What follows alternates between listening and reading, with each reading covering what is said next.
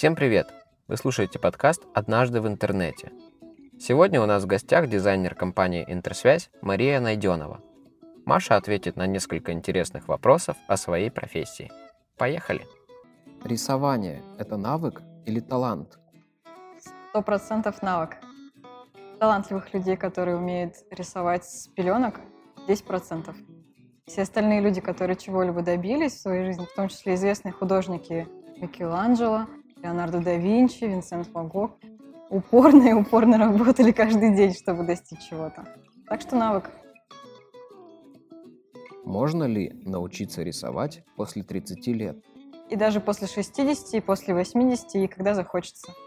Это легко, тот навык, который легко к тебе э, пристает, если только ты захочешь этим заняться. Нужно только найти, какое тебе хочется э, рисование использовать, с этого начать и углубляться дальше в тему. Из чего делают чернила? Короче говоря, чернила, начнем с того, что это э, вообще абсолютно химический продукт. Он всего лишь, наверное, процентов на 30 состоит из природных компонентов, а вообще у него три составляющих основных. Это какой-то разбавитель или дисперсный пигмент, потом к нему добавляется цветная основа, и заканчивается все каким-нибудь, например, смешивателем или загустителем, который придает текстуру. Вообще чернила для разных э, ручек, для принтеров, для ризографов это все разные чернила. У них разная основа и у них разная консистенция. Но вот та природная часть, которая используется для чернил, это, как правило, сажа, это черничный гриб или это чернильные чернильные плоды де- дерева какого-то. В общем, это сложная история, все это смешивается каждый раз уникально. Более того, есть гелевые ручки, в которых тоже чернила, есть роллеры, у них тоже свои чернила. Все это неповторимо, все по-разному. Есть даже бренды, которые патентуют свои чернила, потому что они отличаются от всех остальных. Правда ли, что в школе художники рисуют голых людей?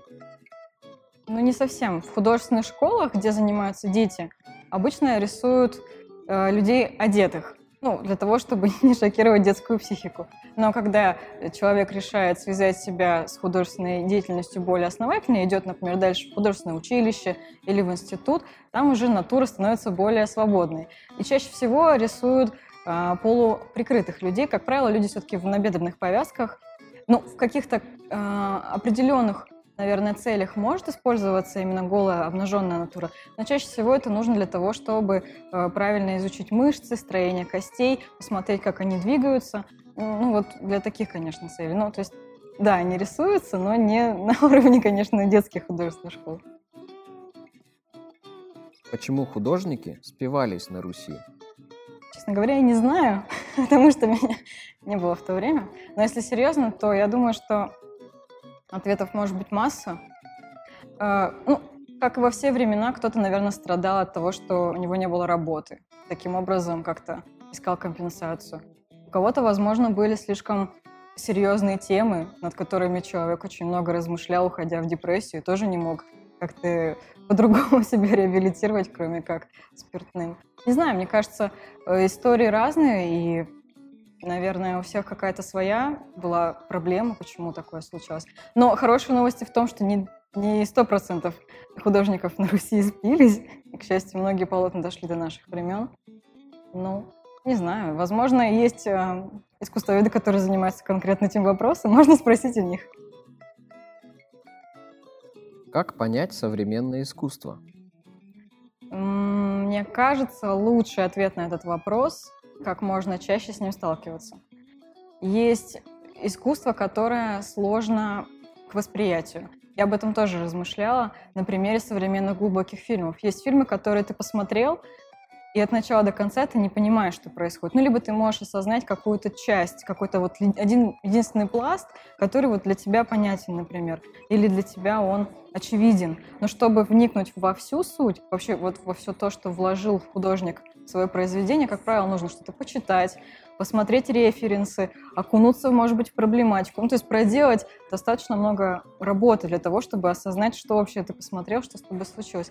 С искусством ровно все то же самое, потому что зачастую даже те предметы искусства, которые нам кажутся банальными, простыми или очевидными, под своей вот этой вот формой могут иметь серьезную основу, которую стоит посмотреть, стоит ее почитать и стоит ее узнать.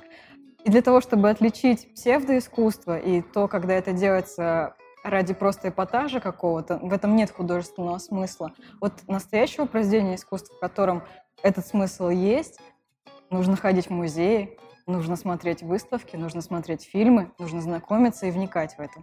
Тогда такого вопроса не будет. Ты будешь лучше в этом ну, как-то ориентироваться, и уже э, не будет понятия красиво и некрасиво, ты уже будешь понимать, на что ты смотришь, и стоит ли на это смотреть. Почему на картинах Средневековья коты изображены такими странными и причудливыми? Ну, я думаю, что вообще в Средневековье было все по-особенному. И возможно, что мир во время Средневековья выглядел иначе, не так, как мы его представляем.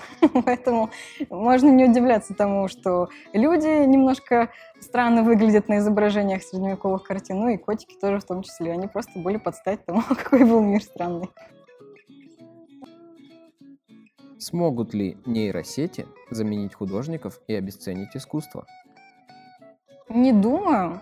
Э, нейросеть, конечно, мощно продвигается вперед, она все лучше умеет делать разные вещи, она очень классно обучаема, но я думаю, что э, секрет мастерства, наверное, не только в том, чтобы идеально уметь рисовать какой-то предмет, уметь идеально передавать свет или уметь гиперреалистично что-то изображать.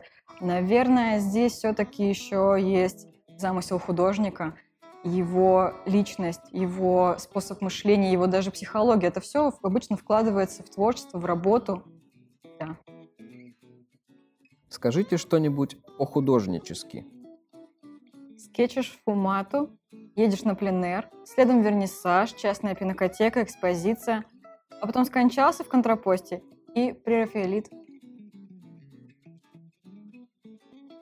Картина, которая создавалась дольше всех в мире – ну, я не знаю точного ответа, потому что наверняка есть какие-то картины, которые занесены в книгу рекордов Гиннесса.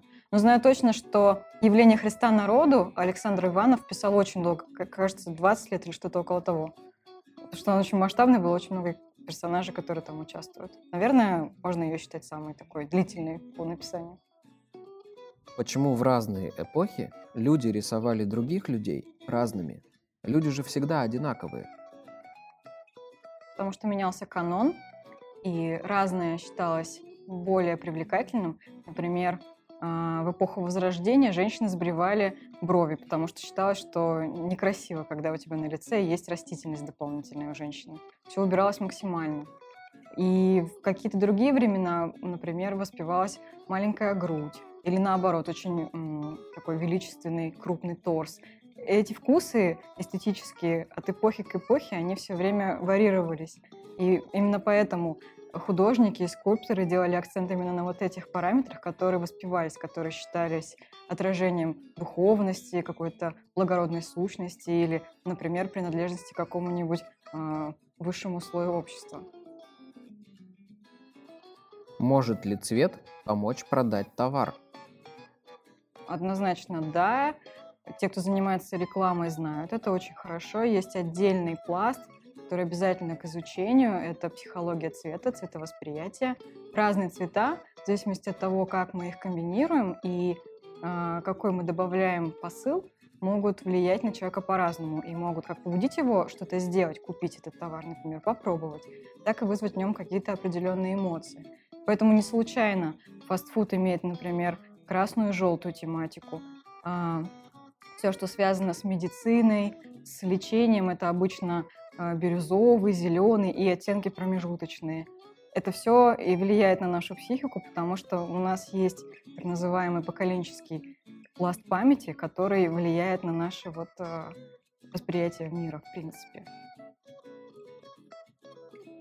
К чему побуждает фирменный цвет интерсвязи? Вообще синий цвет самый лучший с точки зрения э, рекламных цветов, потому что это цвет, который вселяет спокойствие, уравновешенность и уверенность.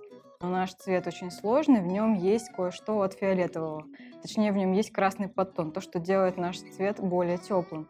И вот фиолетовый цвет, как считают психологи, Он побуждает к новым идеям, пробуждает креативность, а еще часто фиолетовый цвет ассоциируется с новыми технологиями. Поэтому наш цвет — это, с одной стороны, спокойствие, равновешенность, но в то же время мы как бы стремимся вперед, мы стараемся развиваться и не упускаем новые возможности технологий. Сегодня на этом все. Напомним, что в гостях подкаста была дизайнер интерсвязи Мария Найденова. Спасибо ей за интервью. Подписывайтесь на интерсвязь в социальных сетях и следите за обновлениями. До следующего выпуска.